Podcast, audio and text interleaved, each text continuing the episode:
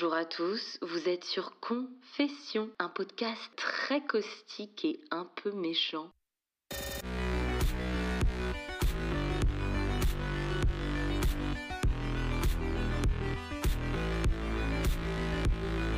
Cet épisode s'intitule Maman a burnouté.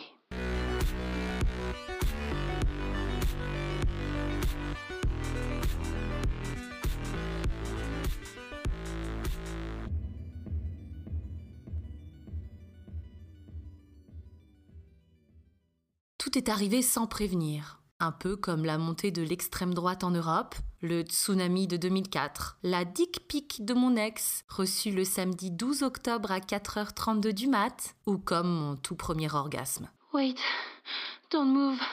Oh, oh, oh, I, I think I just came.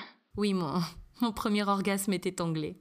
En fait, c'est faux. Je vous mens et je me mens à moi-même. Enfin, pas sur l'orgasme. Le burn-out s'est en réalité installé en moi très insidieusement, très sournoisement, un peu comme la poussière qui parsème lentement vos radiateurs, la moisissure sur les joints de votre baignoire, le tartre sur vos dents, les rides sur votre front, le gras sur vos hanches, les cheveux gris sur vos tempes. Oui, surtout vous là qui m'écoutez au volant, je vous vois. Ou comme votre ex qui, l'air de rien, a fini par abandonner sa brosse à dents, sa crème anti-acnéique et son chat dans votre appartement afin de vous faire passer un message subliminal. On emménage ensemble, chérie? Bref, soudain, alors que vous voguiez à vue sur le flot de l'existence entre deux vagues de Covid et peu de vagues d'orgasme, vous êtes envahi. Tout est arrivé un lundi matin.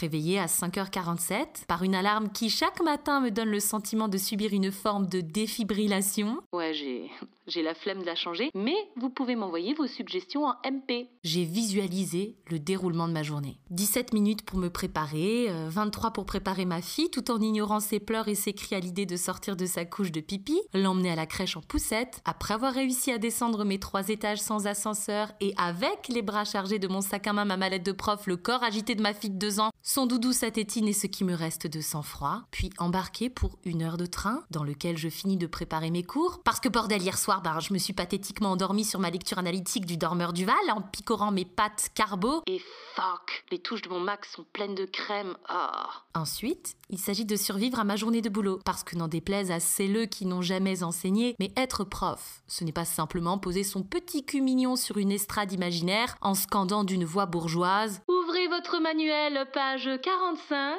et faites l'exercice 3. Mais il s'agit bien d'animer son cours, un peu comme un géo du Club Med, pour éviter que Kim ou Kylian ne passent son temps à contempler ses baskets. Mais madame, c'est du Jordan à se couper les pointes ou à balancer une remarque raciste à son camarade ivoirien assis au fond, le tout dans un système suisse hostile aux méthodes d'enseignement innovantes, puisque, madame, laissez-moi vous dire hein, qu'il n'y a rien de plus important qu'une tête bien remplie et non une tête bien faite. D'ailleurs, je vous invite à bien aller vous acculturer.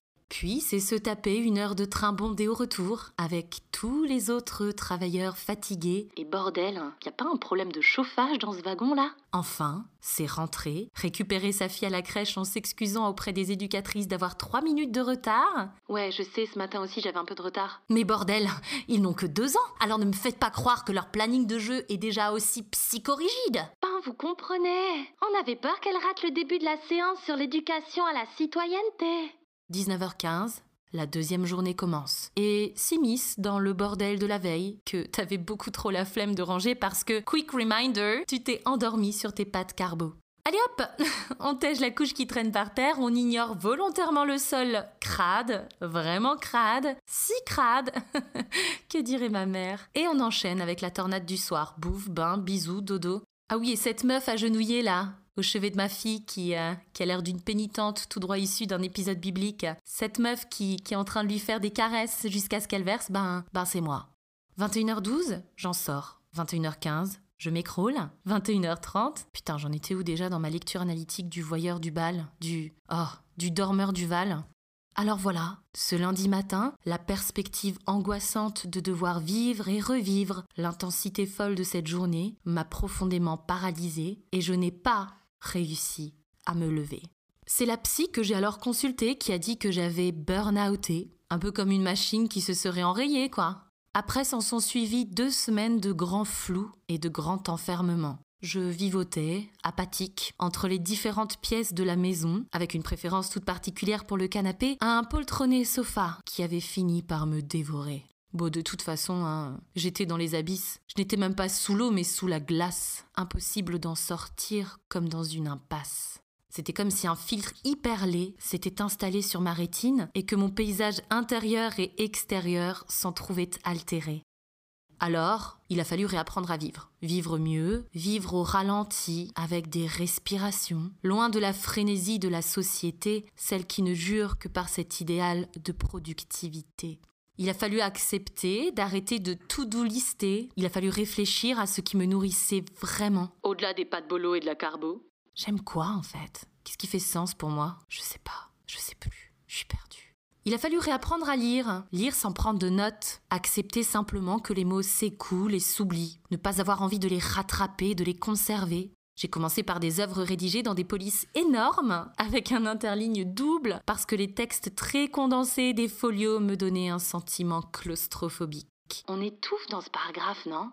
Bref, j'avais besoin de simplicité, d'évidence. Ciao cet essai sur la métaphysique écologique, hello petit polar aux accents mélodiques.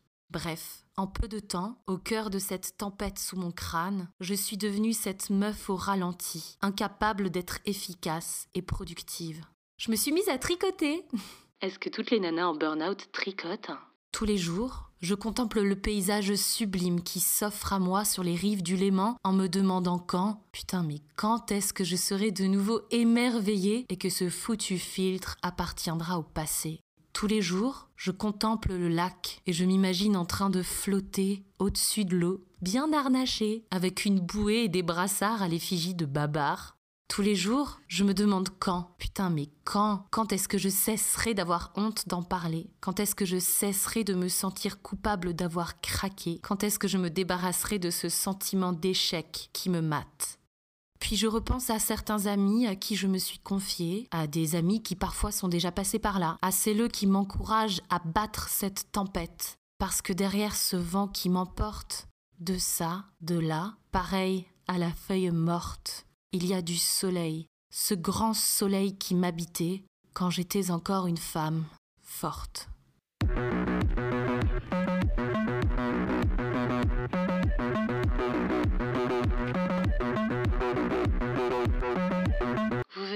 Confession, un podcast très caustique et un peu méchant.